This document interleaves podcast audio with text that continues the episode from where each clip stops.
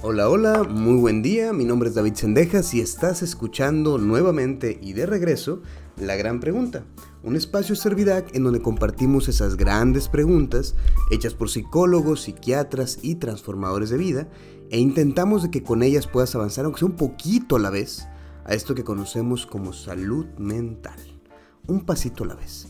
La verdad es que estoy muy agradecido de estar de vuelta y esto pasa porque recibí un correo por parte de Spotify diciéndome que extrañamos mucho tu voz. Dije, bueno, si ya me llegó este correo, significa que ya ha pasado mucho tiempo y que hasta el algoritmo que tiene el sistema está notando que no he subido ningún episodio. Y por lo mismo creo que es importante. Antes de iniciar en esta gran pregunta, quiero explicarles. Eh, la verdad es que, pues sí. Sí, sí dejé de subir este, porque creo que no he logrado todavía estar totalmente cómodo con la forma de grabar estos episodios. En los últimos tres episodios creo intenté eso de voy a contar casos y tratar de reflexionar con ellos. Y me gustó, solamente que para eso pues me toma un poquito más de tiempo sentarme, acordarme un caso, armarlo en mi mente y, grabarlo. Entonces ahora quiero intentar un formato diferente, quiero ver qué te parece a ti. Por favor, mándame mensaje, mándame correo, mándame mensaje directo en Instagram y hazme saber un poquito qué te parece este formato. Quiero compartirte algo que es un subcapítulo de un libro tan bonito de Boris Sirling que se llama El amor que nos cura.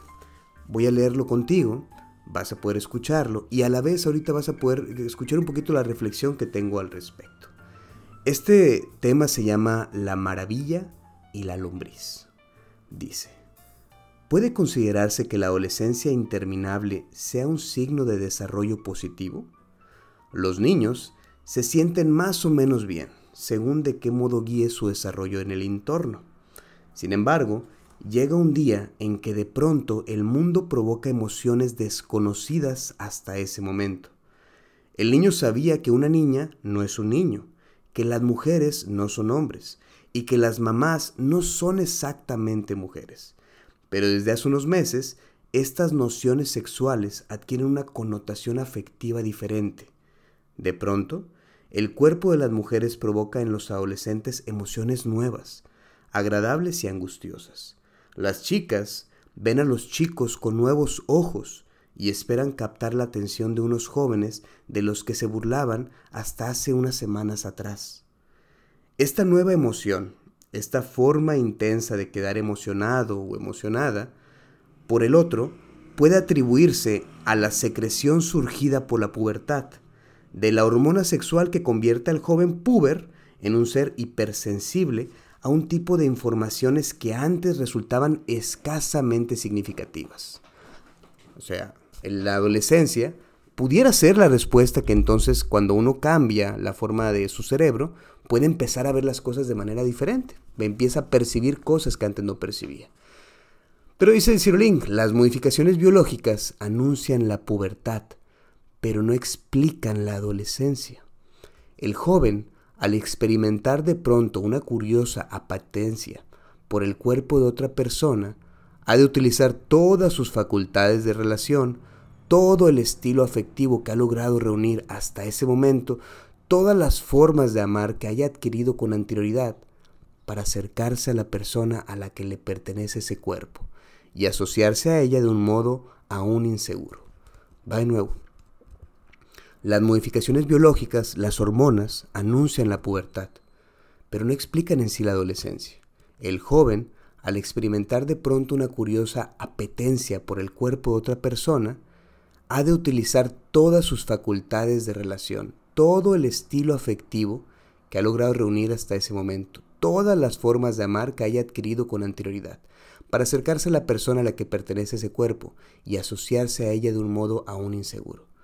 La adolescencia no constituye obligatoriamente un momento de crisis, pero es siempre un cambio de orientación afectiva. ¿Qué es lo que trata de decir Cirulín con esto? Cirulín trata de explicarnos que en sí los cambios de la adolescencia solamente inician o se entiende que inician a partir de los cambios hormonales que tenemos todas las personas. Pero eso no significa que esos cambios hormonales determinen la forma en la que una persona va a vivir su adolescencia. Lo que sí va a determinarlo es todas las aprendizajes o todas las formas en las que él haya entendido de cómo dos personas se acercan. Todas las formas en que su historia ese adolescente haya visto con sus padres, amigos, tíos, en que dos personas coquetean, se seducen. Todo eso que aprendió en su historia va a tratar de llevarlo a cabo en la adolescencia. Por eso un padre y una madre que se vivan peleando van a tener un adolescente que probablemente va a irse peleando. Pero no es por maldad ni por venganza, es porque es la forma en la que él ha entendido en cómo se interactúa el uno con el otro. Seguimos. El joven se siente empujado hacia el otro para trabar una relación particular. No puede eludir la pregunta ¿me aceptará? En ese momento queda cuestionada la representación de sí mismo que había construido en su interior durante la infancia. cuando el joven se trata de acercar a esa persona que desea, a esa, a esa persona, esa mujer, ese, ese hombre que le llama la atención, se pone en duda la imagen que estuvo creando durante todo el tiempo en su infancia, del soy un hombre joven, o soy inteligente, o soy fuerte. Todo eso se pone en duda con la pregunta de ¿esa persona ahí enfrente me va a aceptar? En, en ese momento queda cuestionada la representación de sí mismo que había construido en su interior durante la infancia. Es una representación asociada a la imagen. Con semejante cuerpo, ningún hombre podrá desearme. O, y también una representación vinculada a las palabras. Con mi pasado de niño maltratado, seguramente él o ella me rechazarán. Nos hallamos a la espera de nuestro primer amor y la imagen que nos hacemos del otro se perfila en función de la imagen propia que hayamos elaborado en nuestro interior. la forma en la que nos vamos a conectar con las personas tiene mucho que ver con la imagen que tenemos de nosotros mismos. Y dependiendo de esa imagen, como dice el ejemplo, con este cuerpo nadie me va a querer, o con esa parte de la historia donde dice, con esta vida de maltrato nadie me va a querer. Esa es la imagen que tenemos. Esa es como dice Eric Fromm en El arte de amar, esa es la venta de amor que tratamos de hacer. Decimos, miren, esta es la imagen que yo he creado durante mi adolescencia, durante mi infancia de amor. ¿Cuánto quieres dar por ella? Solamente que aquí, pues Cirulín dice, me aceptará la otra persona. Las mujeres son unas hadas que me desconciertan. ¿A quién se le ocurre pensar que una de esas maravillosas, de una, una de esas maravillas puede enamorarse de la lombriz que soy? Ese puede ser la forma en la que uno ve las mujeres inalcanzables.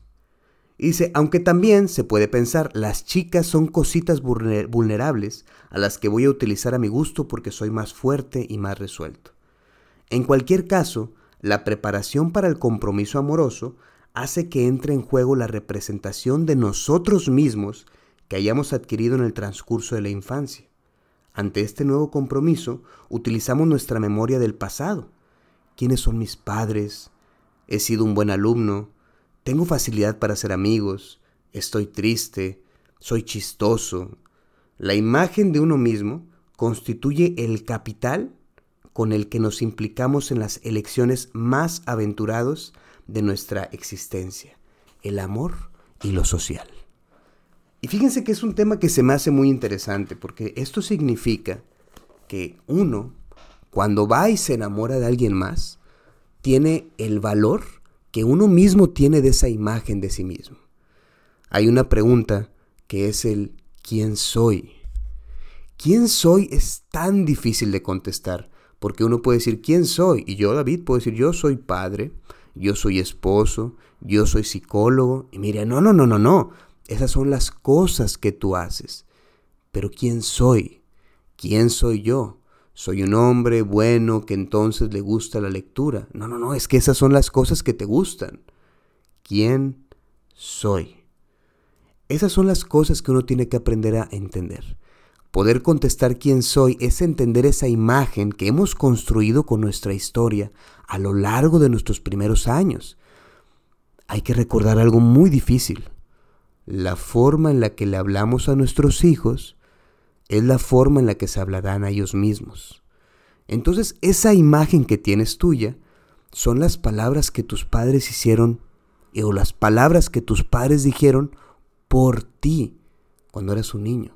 Y esa es la imagen que tienes. Soy torpe, soy listo, soy valiente, soy chistoso, soy bueno, soy malo, tengo un cuerpo grande, tengo un cuerpo pequeño, tengo un cuerpo frágil, soy inseguro, soy miedoso. Esa es la imagen que tú tienes. Y dependiendo del valor que le haces a esa imagen, es entonces el precio que tú estás dispuesto a vender el amor que tú das. Por eso cuando alguien viene a terapia y me dice, David, es que yo no sé por qué me, me enamoro de puro patán, pura persona que me hace daño. Bueno, pues es porque malbaratas tu amor probablemente. ¿Y por qué malbaratas su amor? Probablemente esa persona tiene una historia en la que la imagen de sí misma está muy rota, muy, muy rota y por lo tanto no tiene un gran costo. Estas son cosas importantes a entender, así que la gran pregunta que te corresponde a ti tratar de entender es cuál es la imagen que tengo de mí misma y qué valor le doy a ella. Yo te agradezco mucho que me hayas acompañado en este momento y te recuerdo, voy a tratar de subir más episodios. Este formato me gusta, digo, me permite leer un poco, reflexionar contigo y si te gusta a ti, por favor, mándame un mensaje para saberlo. Gracias, gracias por acompañarme hasta este momento y espero tengas un excelente día. Adiós.